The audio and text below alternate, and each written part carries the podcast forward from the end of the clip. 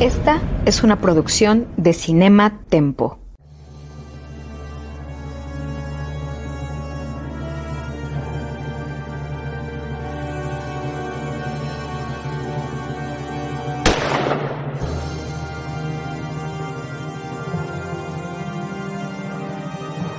Desde 1962, solo un nombre ha definido la acción, la adrenalina y el espionaje en el cine. Esto es James Bond, una misión a la vez. Acompaña a Carlos Gómez Iniesta, Iván Morales y Charlie del Río en esta nueva y emocionante aventura en Cinema Tempo y en Cine Premier. Comenzamos. Yo soy Charlie del Río, me da muchísimo gusto darles la más cordial bienvenida a nombre de nuestro productor Jaime Rosales y me acompañan como cada programa Carlos Gómez Iniesta. Tocayo, ¿qué tal? ¿Cómo estás? ¿Qué volé? Muy bien. ¿Y tú, Tocayo? Muy contento Muy bien, de regresar Tocayo. a la misión. Iniciando una nueva etapa breve, será una etapa breve, pero una etapa sin lugar a dudas de las aventuras de James Bond cinematográfico. Ya casi se nos acaba.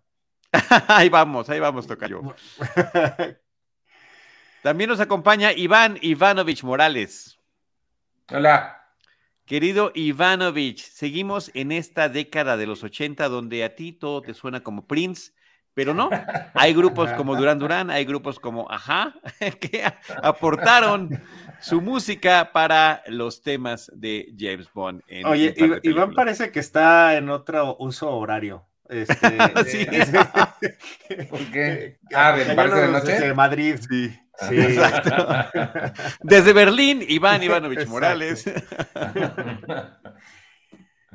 No, Que sí, buenas tardes, este, México. Buenas noches, Ivanovich. No, no estoy en Berlín, pero sí, este, tengo Sí frío. quisiera.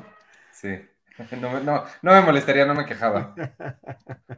Oye, lo que Bueno, sí, este, este sí. señor, digo, vamos, va- ya, este, voy a empezar con, con ah, diciendo que ya es un nuevo James Bond, como, como bien anotabas. Eh, yo les dije varias veces y les he dicho mucho que según yo, yo ya vi todas las películas, pues ya lo estoy dudando, porque esta no la recordaba ni tantito y se me hace raro no recordarla porque no me gustó el señor Timothy Dalton. No me digas, Ivanovich, qué fuerte, qué fuerte comentario para empezar así de bote pronto. O sea, ni siquiera hemos dicho el nombre de la película y tú ya dijiste, no me gustó el señor que la hace de James Bond. No hemos dicho ni el nombre de la película ni el nombre del actor, pero Iván dijo, no, ¿saben qué? Ni la había visto, ni me gustó y es más, ¿saben qué? Ni me interesa. No, sí me interesa, eso sí. Pues estamos eh, ante, eh, ya habíamos platicado de la última película en la que Roger Moore protagonizó eh, el personaje de James Bond, en la mira de los asesinos, y eh, finalmente un nuevo actor tenía que interpretar a James Bond. La película se llama The Living Daylights y en México es una traducción casi literal. Su nombre es Peligro. Eso es lo que... Lo cual es así como, ¿qué? ¿De qué se trata? Ok. Este, es el nombre y el actor que termina protagonizando la cinta y que lo haría durante esta y una película más únicamente es Timothy Dalton. Debo decir así como de bote pronto, Ivanovich dijo, a mí ese no me gustó, qué bárbaro, qué terrible. Creo que es uno de los que más me gustan. Me, me- me parece que su interpretación se adelantaba a su época, literalmente. Le quiso dar su sello, quiso ser muy claro en tener una diferenciación pues entre los dos principales eh, actores que lo habían hecho, ¿no? Que son Sean Connery y Roger Moore más inmediatamente. En el caso de Roger Moore, la diferencia era quitarle toda la cuestión de comicidad, de ironía, de humor que venía eh, subrayando el actor Roger Moore como James Bond. Y en el caso de Sean Connery, como siempre, traerlo a la época contemporánea y darle un poco más de seriedad al asunto. Esa era la intención. Ya platicaremos ahorita a lo largo de este episodio si al parecer se cumplió o no. Tocayo. Ah, pues es- estoy entre, entre los dos, este, eh, entre, eh, o sea, entre tú, Iván, y, y tú, Tocayo, o sea, eh, no, No, no estoy tan seguro eh, que haya sido un gran breakthrough para Timothy Dalton en, en esta película y lamentablemente no tuvo tanto tiempo para probar que podía hacerlo mucho mejor, porque además es una película un poco inusual en el sentido de que, um, pues por ejemplo, vemos un James Bond que todavía nos, no nos decidimos si se va a ir por el lado cómico, por el lado de acción, pero ninguno de los dos como que funciona tan bien, pero tiene como una tercera vía que quizás es la que estás diciendo tú, Tocayo, que es, es un estilo propio y es un estilo también propio más de acuerdo hacia ya hacia los años 90, ¿no? Este es una película de 1987 eh, donde pues también eh, eh, el mundo está a punto de, cambiar y, la personalidad de James Bond está a punto de cambiar este, con, con la caída del bloque soviético. Y vemos cosas como, por ejemplo, un, un James Bond muy monógamo, ¿no? Que quizás eso es lo que menos habíamos visto, ¿no? Este, ¿Sí? y, y aunque aunque es extraño, tampoco me molesta tanto. Quizás un poco sí, todas las escenas de la feria, que sí es como de el cliché y se podría hacer un video de enamoramiento, de cómo la pasa bien una pareja en la primera cita, eh, en un, en un, o sea, con globos, chocolates y ganando premios para su novia. Eh, pero, eh, pero por lo demás, creo que es una eh, introducción de Timothy Dalton que eh, buena, buena y que, y que si, él hubiera continuado, creo que hubiera estado eh, bien.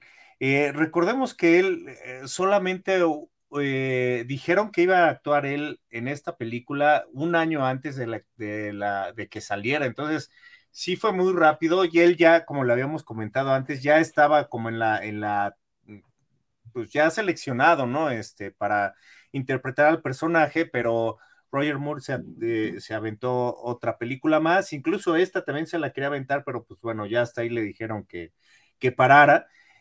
Y este, y, tomemos en cuenta que eran 19 años de diferencia entre Roger Moore y Timothy Dalton. También este, que ahorita que lo veo, digo, la verdad es que son muchísimos, muchísimos años. Eh, eh, casi, casi lo mismo que eh, había vivido la franquicia, ¿no? y, eh, pero yo no veía a Roger Moore tampoco tan, tan viejo, o sea, eh, si, nos ponemos a comparar, o sea, que, son dos décadas de diferencia.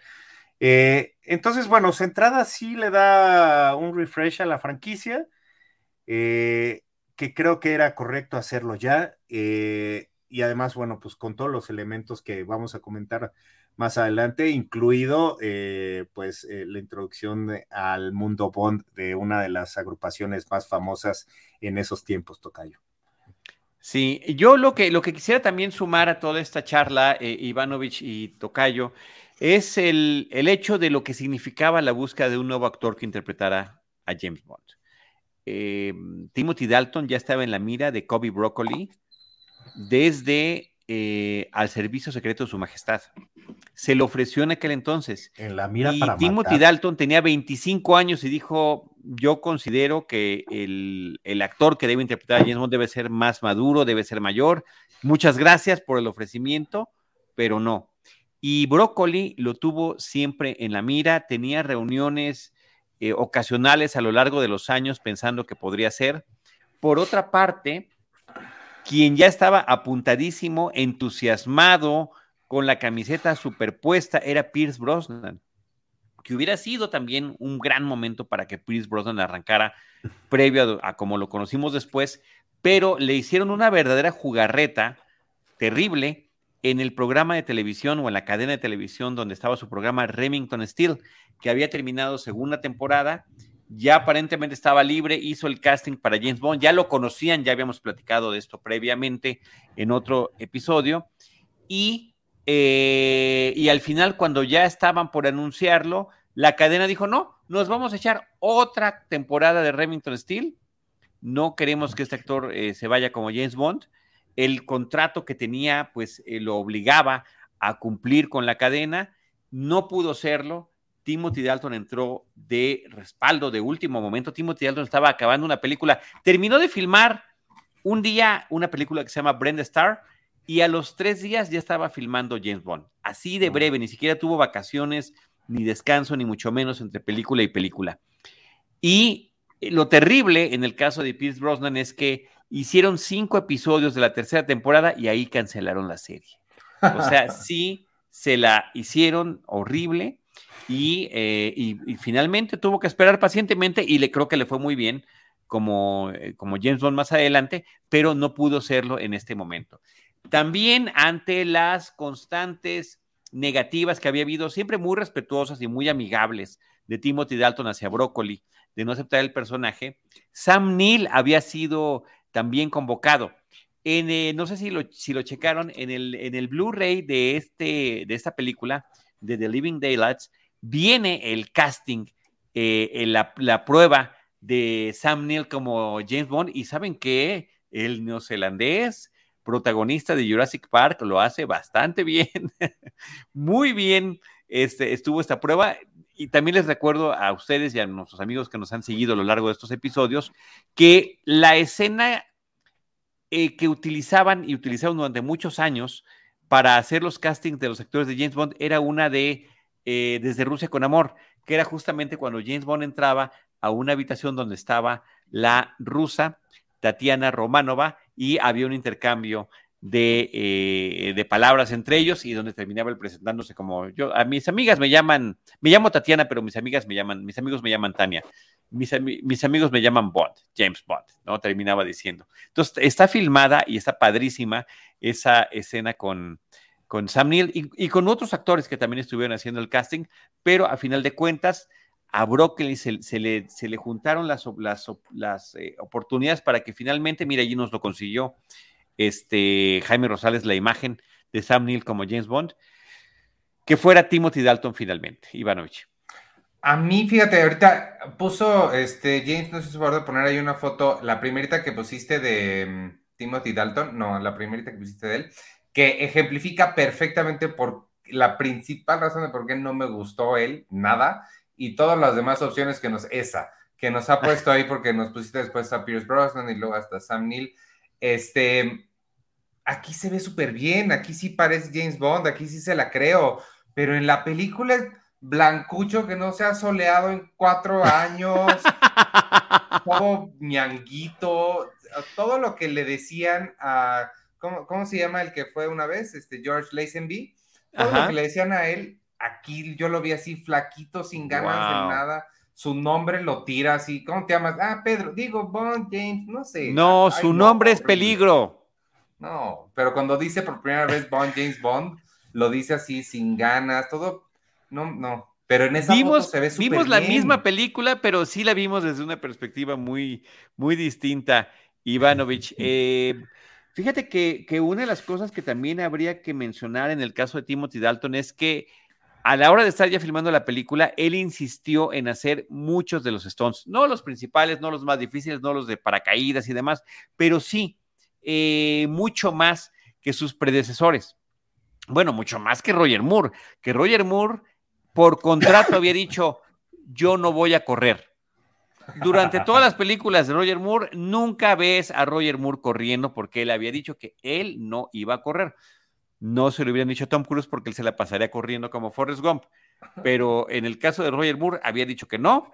Y en el caso de Timothy Dalton, desde el inicio, eh, que además las escenas de Gibraltar fueron una de las primeras que filmó. Él quiso estar montado sobre el jeep, colgado y que sí podía. Eh, tuvieron que pedir permiso a Brócoli y qué tanto se podían arriesgar con él para no este, exponerlo y eh, se logró que hiciera lo más que pudo, muy entusiasta por el, por el papel, Tocayo. Pues, o sea, entiendo un poco el punto de Iván, no, no vemos como este tipo macho alfa, este, que a lo mejor este, Sean Connery y, Roger Moore sí, sí representaban, o sea, sí, eh, eh, es alguien quizá como, no sé, como un, inglés más refinado y, que sí, a lo mejor cuesta un poquito más de trabajo verlo, eh, pues rompiendo madre, ¿no? o sea, que, que este, creo, creo que por ese lado sí, aunque, pues creo que tiene la, por otro lado tiene el, como la galanura ahí de, de que, pues, de, James Bond, que pues se la debes de creer de, de, que puede conquistar a cualquier dama en cualquier momento, eh, aunque aquí pues no lo, no lo ocupa. Eh, no sé, o sea, como que sí, sí tienes algo de razón, o sea, me, me cuesta creérsela un poco, claro. pero estoy tratando también de comparar como las películas de acción de, pues, de finales de los 80, ¿no? Donde también, digo, teníamos a Schwarzenegger y teníamos a Balboa, a Balboa, a Sylvester Stallone, este, como dominando, eh, y, y, de repente verlo a él, pues sí es como un, una diferencia muy grande. A Bruce Willis también. Claro, cool. claro. Le falta coolness. Wow. Pues sí, no bueno, sé. una de las cosas que se quisieron eh, poner en esta película, John Glenn es el que regresa a dirigir, uno de los directores que ya tenía muchísimo, muchísima experiencia con el personaje, pero sí estaba de acuerdo con todos de que el tono debería de cambiar, debiese de ser, no, no termina siendo realista, es muy difícil decir realista, hablar de realismo en una película de Bond, pero sí un poquito más aterrizado. Ahorita que estaban mencionando el tema de la monogamia eh, del personaje, ubiquémonos otra vez. Estamos eh, ya en el, eh, tres cuartos de la década de los 80, la epidemia del SIDA ha sido brutal en muchos países, incluyendo y principalmente Estados Unidos. Eh, la monogamia ya se veía no solamente como una cuestión eh, eh, recomendable, sino como una forma de conservar la vida. ¿Me explicó? O sea, sí era una, un tema importante, no, no por moral, sino por salud, mientras que a tanto a Sean Connery como a Roger Moore les tocaron esos, esas épocas de viva la vida, el amor es todo, todos contra todos, vamos adelante, sí se puede. Mira esta foto, pero. Este es su harem. que no, que no, una vez más, que no existe en la película. Jamás llega a pasar algo así a lo largo de la cinta. Y la otra parte, que también me parece importante y que termina de consolidarse en la época de Brosnan, es que ya estábamos en el final de la Guerra Fría se percibía, no se podía todavía eh, eh, considerar, porque terminaría hasta el, entre 89 y 91 el, el, este periodo histórico, pero la relación con el bloque soviético, con el bloque oriental, tendría que ser distinto. Y aquí vemos esta eh, continuación de eh, mejores relaciones entre el Servicio de Inteligencia Británico y eh, la KGB soviética, que creo que también es uno de los elementos que terminan aquí a, a, sumando a la película. Sí, y que sería la última película donde realmente hay un bloque este, socialista y uno, pues no sé si capitalismo, o sea, o el OTAN, no sé qué sea. Pero, pero sí, ya más adelante, aún cuando ya pues, se cae el muro y cae el socialismo y todo, este, pues ya no, ya no podrían usar esto eh, tan, pues como parte de, de, de, las tramas de Bond, ¿no? Este, entonces sí, este es también como una reliquia de, de su tiempo y, y, no sé lo que estabas diciendo, Tocayo, este, realmente ha, habrá influido en, en, la escritura del guion lo que decías de, del contexto sobre el SIDA y, y Sí, pues, sí, sí, sí, sí, este, se menciona en el documental que viene en el Blu-ray, que por cierto, jamás me había costado tanto trabajo encontrar el documental dentro de los materiales adicionales. Es toda una misión compleja pasar por los distintos apartados que tiene el Blu-ray para poder llegar. Hubo un momento que dije, este no lo trae y me, me extraña porque es un momento muy importante como para que no hubiera una una referencia clara sobre, sobre el cambio de actor y demás en la película. Pero sí, efectivamente viene y eh, se, está, se está mencionando. Oye, Tocayo, pues hablemos de la secuencia de entrada, que también creo que es una de las más débiles este, visualmente, ¿no? Este, creo que ahí sí, y, ah, le encuentro bastante kitsch en algunas cosas, ¿no? Este, estas ondas que salen de, los vasos y de las copas y cosas así, es, es, es, bastante, pues kitsch, o sea, eh, eh, eh, yo creo que lo quisieron hacer como muy, muy padre y, pues no, no funcionó. ¿La secuencia precréditos? no, la secuencia de créditos. La música. Siento ah, que la música todo ese asunto. ok, ok, ok, ok. Bueno, rápidamente primero la secuencia precréditos, ¿no? Que tiene que ser una aventura del personaje, además es la introducción del actor en este papel. Eh, se ve que ah, desde un avión están mandando a varios agentes doble cero a que eh, salten en paracaídas sobre Gibraltar para un ejercicio eh, militar, pero pues de alguna forma han sido infiltrados y hay alguien que quiere asesinar a estos agentes doble cero mientras están cumpliendo esta misión que era de entrenamiento y que los otros soldados contra los que se iban a enfrentar están utilizando eh, eh, bolas de pintura, ¿no? Eh, balas de pintura. Se plantea además a partir de la muerte del primero de ellos una frase en ruso que es muerte a los espías, que viene de una de las novelas de Ian Fleming desde el principio de su, de su obra literaria y que aquí se retoma para la película como parte de un, de una, de un complot de un general eh, soviético y de un mercenario estadounidense, ¿no? Ahí creo que también ese tema me parece interesante, que no exclusivamente el villano es del bloque soviético y no, eh, y pudiese estar aliado con alguien de lo que consideraríamos el bloque capitalista o el bloque eh, occidental. Entonces, eso creo que, creo que está interesante. El, tema de los, que, creo que no se ve tan espectacular, pero sí fue muy complicado hacerlo, el salto de los paracaidistas en Gibraltar. Es el mismo equipo de paracaidistas que había participado en las películas previas y que han hecho eh, varias de las escenas emblemáticas que hemos platicado en este podcast, porque eh, el salto en sí no era difícil desde un avión del tamaño del que lo estaban haciendo, pero caer sobre Gibraltar sí por la irregularidad del terreno, por la cercanía de la montaña. Eh, al final de cuentas lo lograron en la primera toma y, es tal y como se ve. Hay quienes logran aterrizar en, terreno firme y hay quien, quien se queda casi colgado en alguno de los árboles. Después vienen esas persecuciones en los jeeps eh, a través de estos caminos sinuosos y también está la caída de una camioneta Land Rover hacia el precipicio y después que alguien logre saltar en paracaídas en el último momento. Esto lo practicaron de diferentes maneras. Hubo una ocasión en la que mm, aventaron una Land Rover en, el en, un desierto en Estados Unidos eh, desde un helicóptero.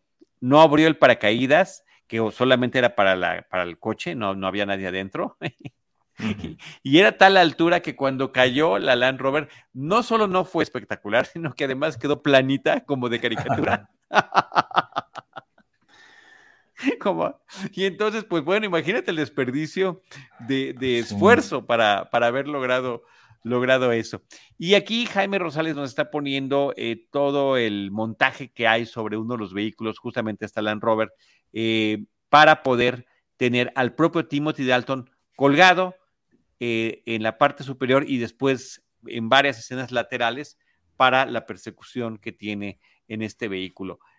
Creo que em, la escena es un poco larga, me parece que es un poquito más larga de lo convencional, que sí tiene sus altibajos en términos de aventura, pero creo que está interesante la forma en la que está planteado los Stones. Y ese Stones final, efectivamente, de poder salir en paracaídas desde la caída de la camioneta, me parece que sí se ve espectacular.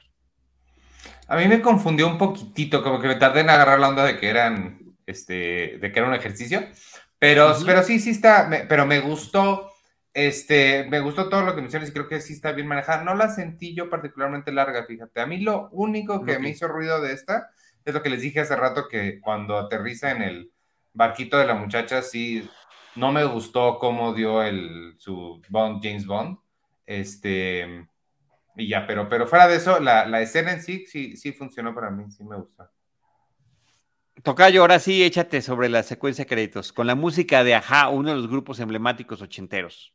Este, no, creo que, o sea, dije ya lo que, lo que quería decir de eso, este, pero, y tampoco, eh, la, la, la, canción tampoco creo que sea una de las más, este, reconocidas, y, incluso de, ni del grupo ni de la franquicia.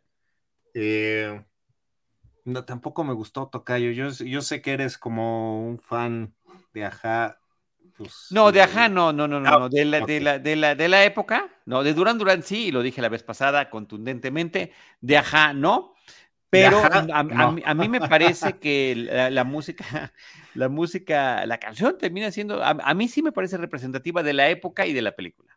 Que el de, de Ajá, ¿quién es, Robbie Williams? Es uno de esos, ¿no? No, no, no sé ni. No, Según yo, hay alguien que es solista que salió de ahí.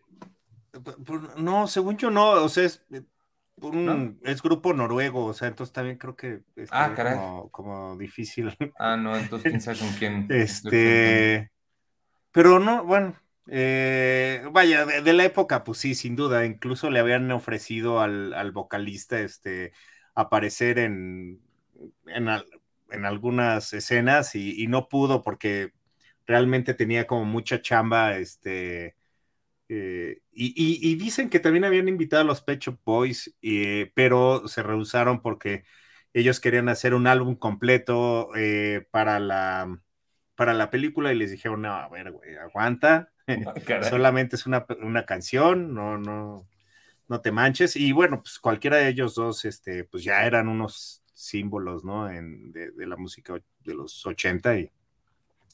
Y bien, y, finalmente pues quedó, ajá, pero vaya, siento que, ahí se quedó Tocayo. O sea, como que es, una buena anécdota que esté uno de los grupos más famosos eh, y además que creo que le daba una buena patada a Timothy Dalton, ¿no? Que además jugaban un poco en esta escena de introducción o de, eh, eh, precréditos, en la que también dicen que también a propósito, eh, buscaron otros espías un poco parecidos a Lassenby y a Roger Moore para eh, el, Agente 2 y el 4, para que, para, o sea, para que el público no supiera bien cuál era el que realmente iba a aparecer, ¿no? Este, jugando un poquito con las identidades del 007. Eh, y entonces creo, o sea, creo que en ese momento estuvo bien, pero creo que se quedó a la mitad de la trascendencia que ha tenido otras, otras canciones, al menos en ese, en ese punto, ¿no? En la, en la canción. Y que eh, recordemos que también es la última vez este, que trabaja con, que, que hace la música, eh, es John Barry, ¿verdad, Tocayo? Este, John Barry. Y, y, que cuentan que pues no se llevaron eh, nada bien este, el, el Ajá y, y, John Barry, ¿no? Entonces también, no sé si eso tenga que ver. Eh, la falta de, que luzca, pero sí, por ejemplo, pues al final de la película, pues no, no repiten ellos, ¿no? Ya este, llegan, eh, llega otro, otro grupo, creo que son los Platters. Eh, entonces, eh, pues sí, o sea, hay algo que te digo, hizo que a mi gusto no, no diera este paso hacia la, hacia la trascendencia musical tan importante que, tiene James Bond, ¿no? De, su gran más, eh, su éxito más grande sin duda debe ser Take On Me, que además el video es como muy emblemático porque es el, cantante, está como en, imagen de cómic y va a la realidad y la chica lo persigue y demás, ¿no? Que es como muy eh, reconocible, tanto el video como la canción, Take On Me. Y me parece que esta canción de The Living Daylights que interpretan, pues termina en ese sentido, ¿no? En ese eh, new wave de la época.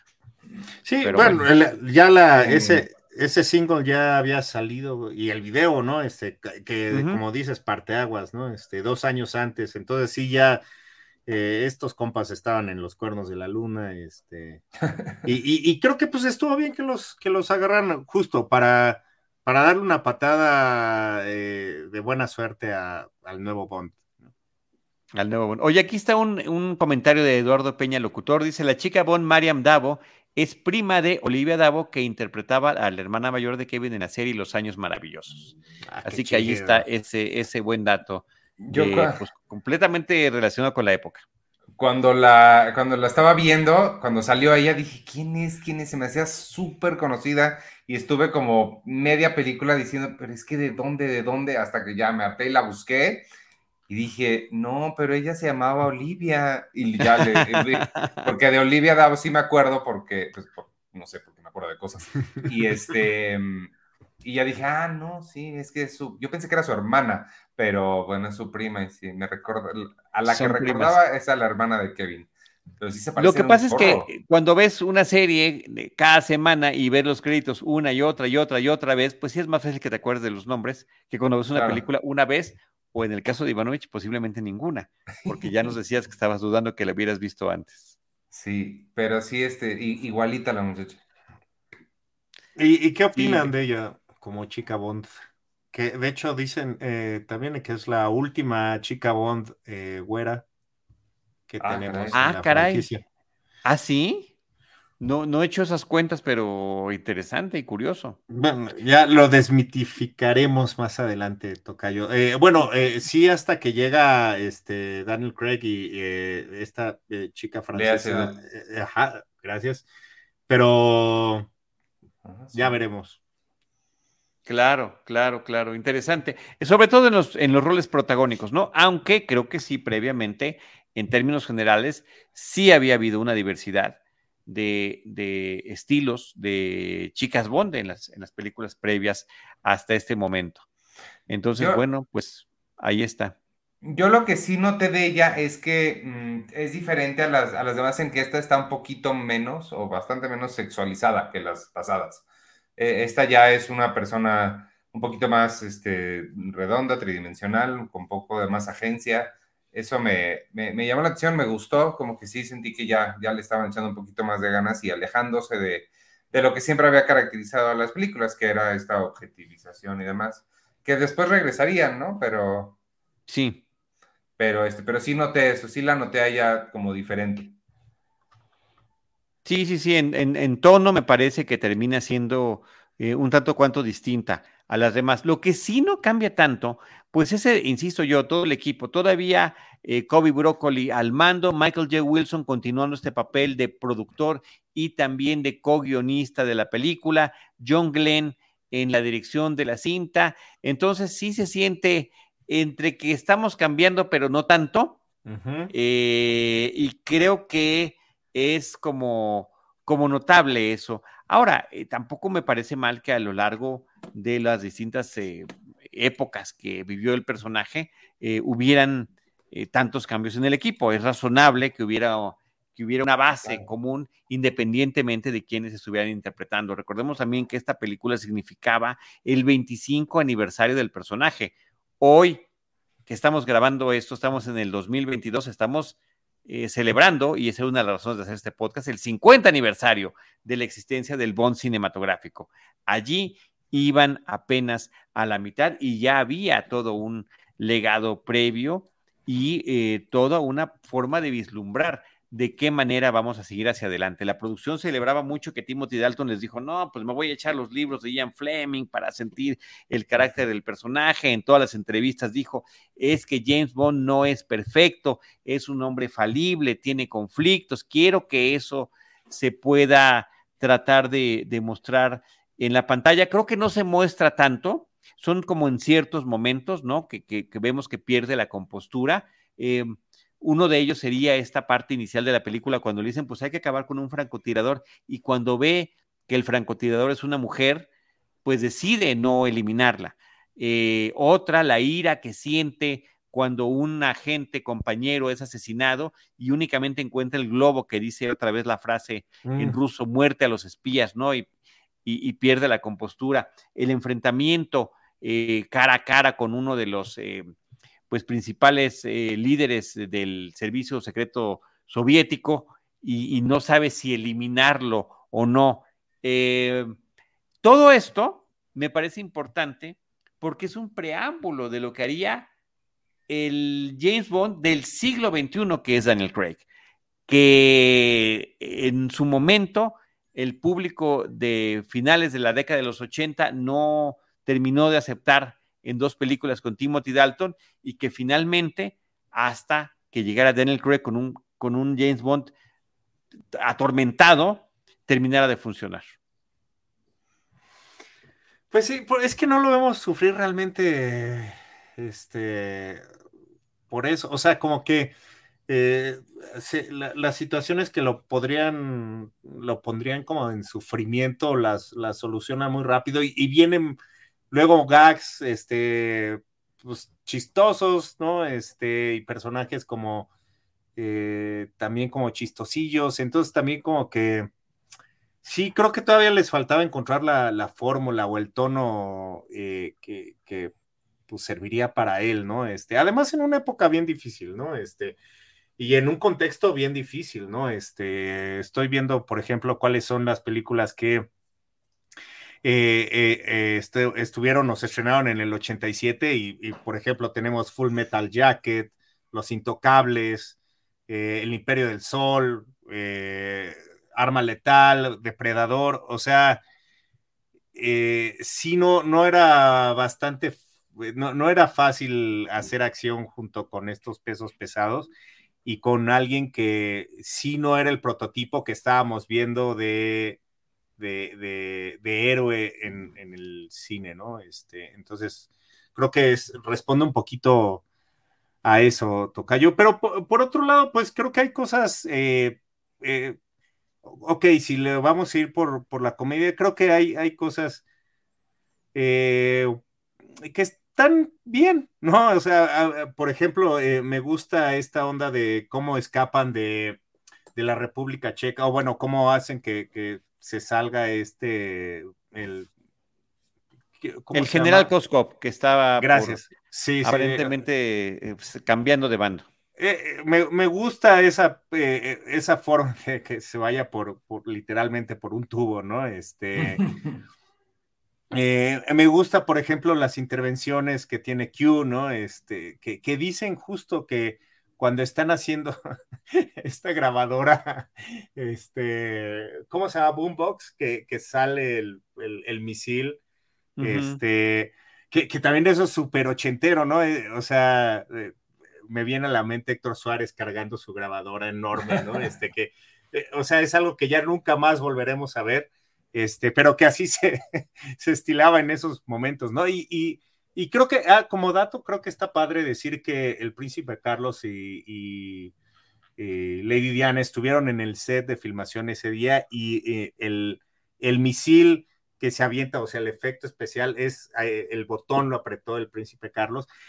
Eh, y, que incluso le iban a dar también un, personaje que ya después no lo quiso, pero eh, fue de las últimas veces que eh, la familia real visitó el set de James Bond hasta que eh, llegara Daniel Craig.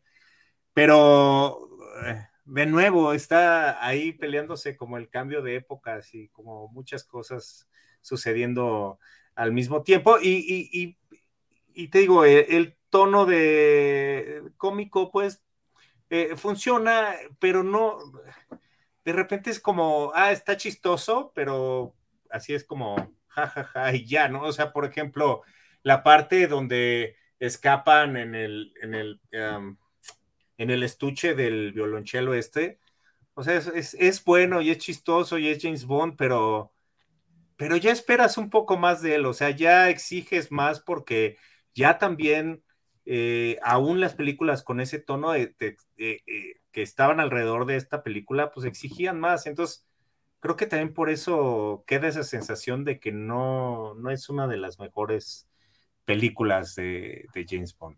El, eh, me llama la atención que digas que estuvieron ahí en el set este, los reales, porque no sé si habrá sido el mismo día, pero el chiflido del himno.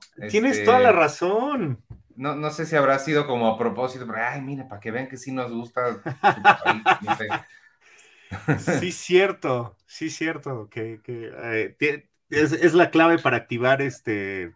Ajá. que además.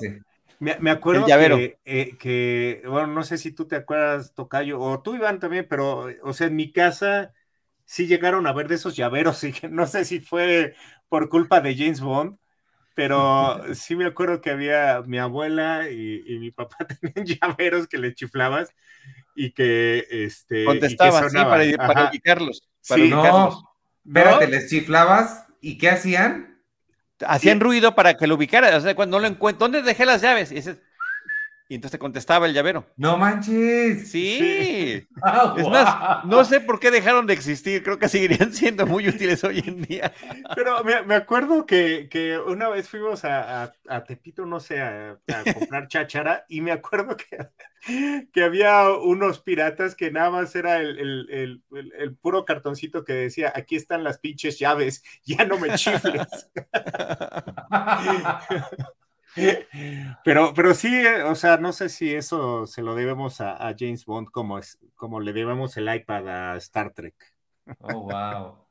Sí, quién sabe. Oye, nos puso una foto, James, del, para quienes puedan ver el video, eh, de el el- la visita uno de el príncipe Carlos y Lady Di a la filmación de James Bond. Ya estaba Desmond Llewellyn. Efectivamente, le dieron la misión a Carlos de que apretara el botón para que saliera ese misil de la grabadora, esta grandotota. Eh, y en el caso de la princesa Dai, le enseñaban estas, estas eh, eh, ¿cómo se llaman? Botellas falsas de, de prop que se utilizaban en las películas justamente para los golpes. Y alguien le dijo de broma, ¿por qué no se la revientas en la cabeza a tu esposo? Se pusieron de acuerdo y sí lo hicieron con todo el consentimiento de él. Y esa foto se volvió increíblemente famosa. Ahí está, esa es la foto. De la forma en la que le está ¡Oh, reventando qué buena foto! en la cabeza el, el- el- la botella a el príncipe Carlos de la princesa Dai. Lástima que no haya sido una botella más rígida. eh, eh, después de tantas cosas que nos hemos enterado a lo largo de la historia. Wow, estos son de esos momentos que yo me, que a mí cuando me suceden me da mucho gusto, Charlie, que te debe estar pasando, que es en que varios podcasts se te juntan en una misma pedazo de información, porque pues, supongo que de esto hablarán también en The Crown en algún momento. claro. Este, eh, Jeroen Cravé, el actor que hace Koskov, estaba justamente en medio de ambos. Ahí está, mira, ahí se está riendo, eh, justamente en medio. Y recuerda que es uno de los momentos más divertidos porque él fue el que había hecho la sugerencia. Eh, oye, mira, el colecto dice que sus papás todo. también tenían uno de esos llaveros. Y A ver otra vez ese, GIF. está. Ese está buenísimo. Tómela, barbón. Ándele. No, pero la otra foto es espectacular. Esa, esa foto también sale, en- sale en, el, en esa perspectiva de tres cuartos, donde se está viendo ¿no? los pedacitos eh, del- de la botella que se están quebrando. Entonces, bueno, pues Ah. es efectivamente una anécdota. Qué bueno que te acordaste, Tocayo, de, Pero- de este pequeño detalle que tiene la película. Pero hay, hay algo malo en la película, si esto es lo que más nos ha gustado de, de Eso es lo que estoy diciendo. O sea, No, no, ver, no, no. a A ver, ver. es el regreso, es el regreso del Aston Martin, un Aston Martin más contemporáneo, un Aston Martin que tiene muchos más artilugios y que me parece que los utiliza muy bien. Entre las cosas novedosas es esta forma en la que de repente se pueden desplegar esquíes a los lados del, del vehículo y que puede utilizar en la nieve, además de los misiles, el, el vidrio a prueba de balas, el fuego que sale por la parte trasera, etcétera, etcétera. El etcétera. rayo láser para partir la patrullita está padre. Ese está buenísimo, ¿no? Para que la patrulla que los estaba deteniendo, este, pues deje de funcionar. Y, y- una de las anécdotas también interesantes de la producción es que ya habían utilizado en diferentes ocasiones, y también las hemos platicado aquí, los cañones de aire para lanzar volando a los vehículos en el aire. Solamente que no habían considerado de qué manera iba a afectar el mecanismo el utilizarlo en un clima helado, bajo cero. Cuando lanzan el vehículo la primera vez, pues no sale con la potencia requerida porque hubo cosas que se quedaron pasmadas, sale así, y en vez de saltar los vehículos que tenían que saltar, termina estrellándose sobre ellos, ¿no? Tuvieron que esperar al día siguiente para volverlo a hacer, estar calentando con sopletes y demás todo el mecanismo de esta eh, cañón de aire y finalmente el coche logra su cometido con Kobe Brócoli sentadito en una silla en, en, el, en la nieve, esperando que todo saliera bien después de que le habían avisado de que el día anterior esto había fallado. Creo que en términos de Stones la película no, no, no guarda ninguna eh, reserva con lo que se había hecho previamente. Eh, están, eh, ya platicamos de los estos paracaidistas de la parte inicial de la película. Ellos mismos hacen la escena, pues una de las escenas finales cuando Bond y uno de los villanos están colgados de esta red, que fue increíblemente complicado realizar esa escena. con, los, con los verdaderos paracaidistas por el viento, la forma en la que se estaba sacudiendo la red, las tomas que tuvieron que abandonar. Había una, había una señal que tenían los paracaidistas cuando no estaba funcionando algo y se tenían que soltar para que dejaran de filmar, y era abrir la boca, porque pues, no podían hacer otra cosa, estaban agarrados, ¿no? Estaban utilizando sus manos, sus pies para sostenerse, y la única forma era decir, y cuando se quedaban con la boca abierta sabían que algo estaba mal, y entonces se acababa la escena y ya podían ellos saltar para poder, este, pues estar a salvo, ¿no? Del, de los riesgos que tenía esta, esta, esta toma. Eh, en esa misma escenas del desierto en Afganistán con los aviones soviéticos y demás, pues estaban aviones reales, aviones de miniatura, em, la escena cuando ella en un jeep logra subirse a la, eh, al avión, pues como no hay forma de que, de que en un avión se logre hacer eso, fue un camión enorme, un tráiler, al que le pusieron en la parte de atrás, recrearon la cola del avión y ahí sí pusieron la plataforma y sobre esa es que la camioneta termina subiendo. La otra es el, la otra camioneta que sale en, el paracaídas y que viene con una base que al chocar con una pequeña barrera, pues ya simplemente sale en las ruedas y llega James justamente, ¿no? Idealmente a la eh, bifurcación en la carretera que lo mandaba a un lado o a otro él conocía en una de esas direcciones un restaurante que estaba muy bueno y es ahí a donde se encamina. Entonces, sí, creo que esa parte es, es interesante. Complicado siempre el contexto social, recordemos todo lo que ha significado Afganistán en la historia contemporánea de, global, ¿no? La invasión soviética, el apoyo de los Estados Unidos, pero al mismo tiempo terminaron fomentando grupos que se convirtieron en terroristas. Bueno, estábamos justamente en esa etapa. En ese momento, estos eh, rebeldes afganos se convierten en los aliados de la película. Sí, sí, eso a mí me llamó mucho la atención. Eso sí está, está muy curioso. Y, que un año después eh, llegaría Rambo 3, que también es, es Afganistán, ¿no? Este, sí, también, y el rescate de los prisioneros de guerra. Sí, cierto, sí, cierto. O sea, eh, como que sí no había este pudor de decir, estos son nuestros enemigos, ¿no? O, eh, o, a estos estamos apoyando también.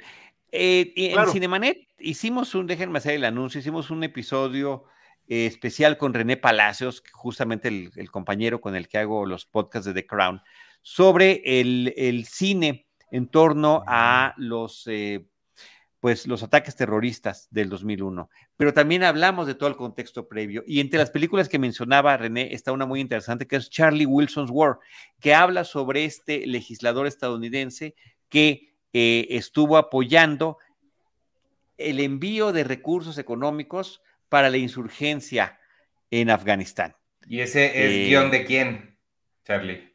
Eh, pues tú dinos, por favor, Ivanovich, eh, uno de tus guionistas favoritas que no pierdes ocasión en mencionar. Es Aaron Sorkin y es increíble esa película. Fantástica película, pero, pero lo más fantástico es que es un hecho de la vida real.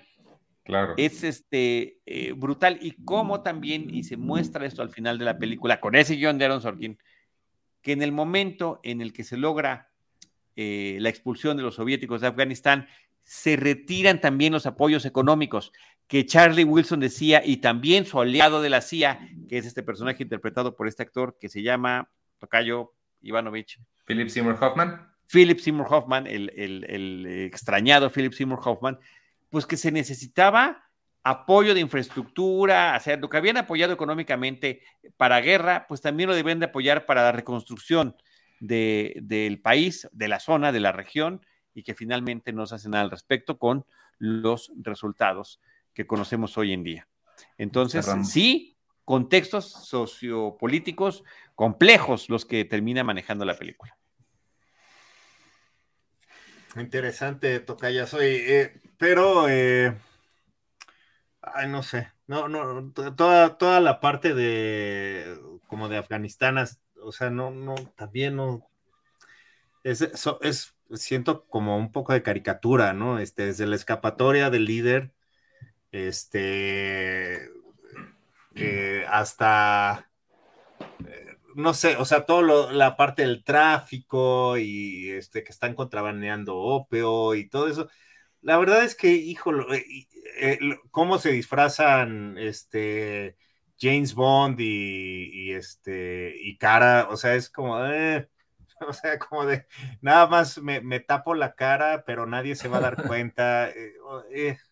ese tipo de cosas no, no, o sea, creo que está un poquito eh, metido como, pues justamente para, para actualizar a, la figura de Bond, ¿no? Pero, eh, híjole, no, no se me hace...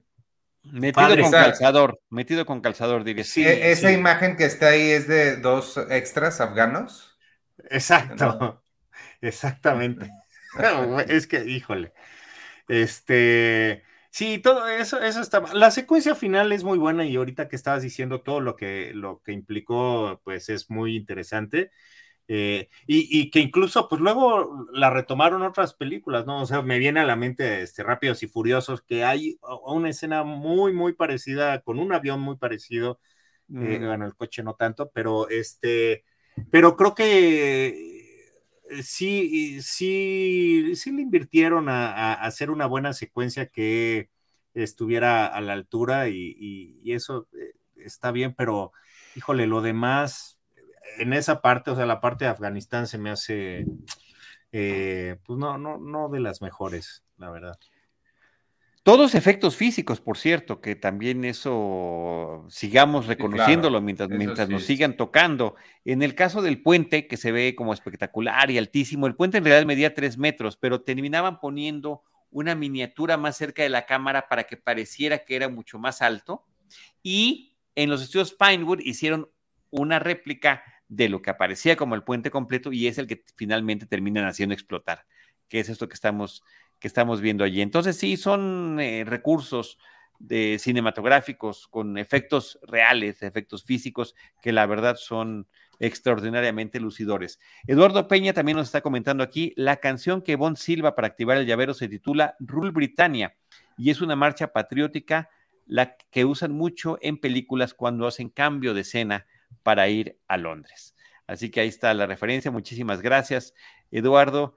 Y em, la, otra cosa que quería yo comentar es sobre uno de los villanos. Ya mencionamos al general eh, soviético que pues, finge que está saliendo de, de la Unión Soviética para unirse al bloque occidental, pero otra parte está el traficante de armas, interpretado por Joe Don Baker, que me parece un personaje interesante, que sí se ajusta a los moldes de una película de James Bond. Era un tipo que había estado en una escuela militar, pero había sido sacado, pero él se siente como militar y todo su eh, industria criminal está en torno como si él fuera un alto mando, admira a personajes como Hitler, como Genghis Khan, tiene ahí sus esculturas y demás, y eh, pues termina siendo, una vez más, como ya había pasado en otras películas, no un tema de ideología, sino un tema de dinero, de lo que se trataba, lo que estaban haciendo estos, estos villanos de la película.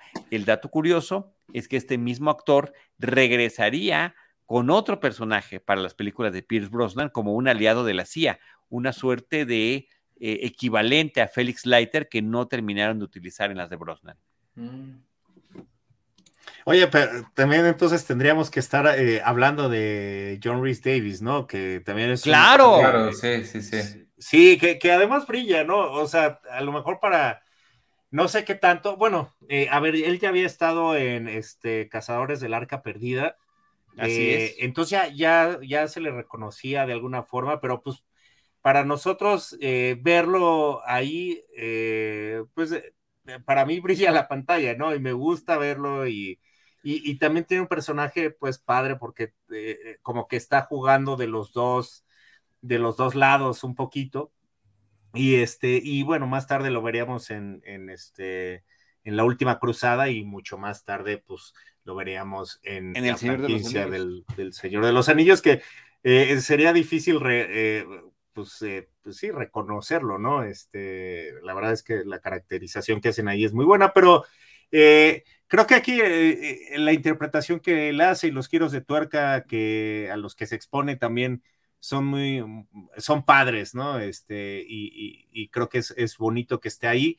y también creo que es importante también decir que pues es la primera película en donde no está Miss Money Penny como la conocíamos y debuta ah, aquí Caroline Bliss que pues creo que fue su su mejor personaje en, la, en su carrera artística. Después la veríamos en la siguiente película también y ahí se acabaría el, pues, eh, su, participación como, como Money Penny, ¿no? La verdad es que, pues sí, después de eh, la gran presencia que, teníamos durante tantas películas, la, 14 películas ya, pues sí, este, iba a ser difícil aceptarla rápidamente, ¿no? Sí, sí se me hizo raro a mí ver otra. Sí, fue como. Sí, Y, tan joven, ¿no? Que yo creo que ya también querían ahí hacer como una parte de. Un relevo, un pues relevo generacional, que ya nuestra Moni Penny anterior, pues ya había avanzado en edad. Yeudiel Santos nos, nos, comenta, es una buena película, aún tiene elementos del era Moore, pero funciona. Dalton lucirá más en su siguiente película. Y es la última vez que vemos al general Gogol, que salía desde The Spy Who Loved Me, desde La espía que me amó. Sí, ya no es el líder de la KGB, es un general, tiene una pequeña participación y me parece que sí, termina siendo grato eh, poder eh, reencontrarnos con Gogol en esta nueva película. Es cierto, lo dicen ahí, ¿no? Este, que ya tiene un nuevo puesto. Exacto, exacto, porque Pushkin es el que hace eh, Rice Davis es el que termina ocupando su lugar. Y, en el caso de Rice Davis, sí, creo que en todas estas películas que mencionamos que son muy icónicas, en cada uno tiene una personalidad distinta, a veces difícil de reconocer, lo cual me parece que es positivo en el caso de un, de un actor. Y aquí un poquito coqueteando con el estilo de Pedro Armendáriz en Desde Rusia con Amor. Si bien no es un aliado, pero sí tiene ese, ¿no? Es el tipo que está en su trabajo, pero también está de conquistador, pero también tiene su familia, pero también hace la tranza. ¿Me explico? Eh, a la tranza me refiero a fingir eh, una situación que, que, es, finge su muerte, ¿no? Para poder saber realmente quién está de su lado o qué traman los otros individuos en la película. Entonces, bueno, está, está, está padre su personaje, a mí sí me gustó y, y sí es un gusto ver este, actor ahí. Que, es, es, parte de la única escena de desnudo eh, gratis este, que tiene James Bond hasta el momento, ¿no? Sí, este, ¿eh? sí, donde, sí se, sí se ve claramente, ¿no? Ah, sí, es, sí. Este, es cierto. Técnicamente se le llama desnudo frontal, aunque en este caso era como de tres cuartos, tres cuartos sí. Pero muy revelador, muy pues revelador. Muy distractor y, que era lo que quería Bond, que fuera un factor de distracción y termina funcionando. Mira, aquí justamente consiguió Jaime la versión censurada para que no tuviéramos este, duda de lo que estaba pasando. Mira qué chido. Pues bueno, pues ahí está la película. No sé si tengan compañeros, colegas, queridos amigos, algún comentario adicional. No, pues a mí me da curiosidad ver la siguiente. Es que siento que lo que me pasa es que he visto clips y momentitos, pero no sé si la película completa. Entonces tengo mucha curiosidad por ver este, por qué es uno de tus favoritos, Charlie. Este, tampoco hay tanto de dónde escoger, tampoco es como que hay, ¿no? Pero, pero sí me llama la atención porque a mí no me gustó nada, lo reitero y quiero que quede claro. Pero eh, la siguiente quizás esté mejor. Es que sabes que también Timothy Dalton me gusta de villano. Entonces, quiero verlo villanear. Claro, y mira qué bueno que nos pone este Jaime las eh, palabras finales que aparecen en los créditos. James Bond regresará, pero no dicen con qué película. Que sería Licencia para Matar, License to Kill, la que sigue, por cierto, una buena parte de la película filmada en nuestro país y donde aparece Pedro Armendáriz Jr., pero eso será tema de nuestro próximo episodio. Y además es, uno de los pósters más icónicos de James Bond, ¿no? Este... Y títulos, sí. Bueno, es que la frase es. O, no sé si sea por ser México, ¿no? Pero eh, como que recuerdo, o sea, como que de los pósters es de los que más recuerdo, este, eh, con la chica eh, con la pistola en un camisón blanco semi-transparente. Pero bueno, sí, como dices, Tocayo, ya hablaremos de esta película la próxima vez. Y ahorita que comentamos esta, eh, The Living Daylights, este, descubro que no, sí, no, no me gustó.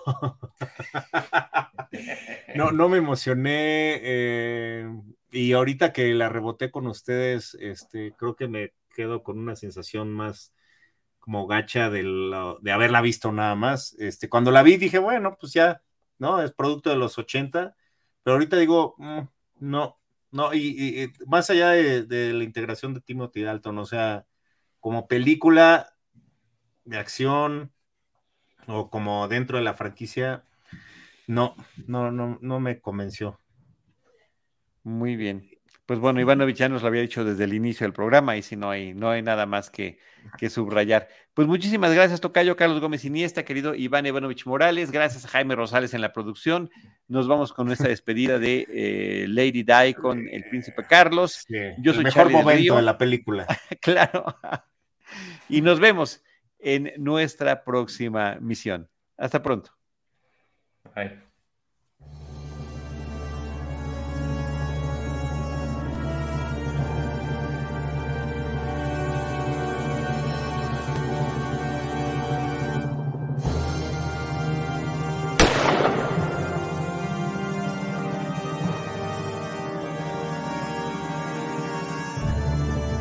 Esto fue James Bond, una misión a la vez, con Carlos Gómez Iniesta, Iván Morales y Charlie del Río. Una emocionante aventura sobre el agente 007 en Cinema Tempo y en Cine Premier. Producción y realización RH Media.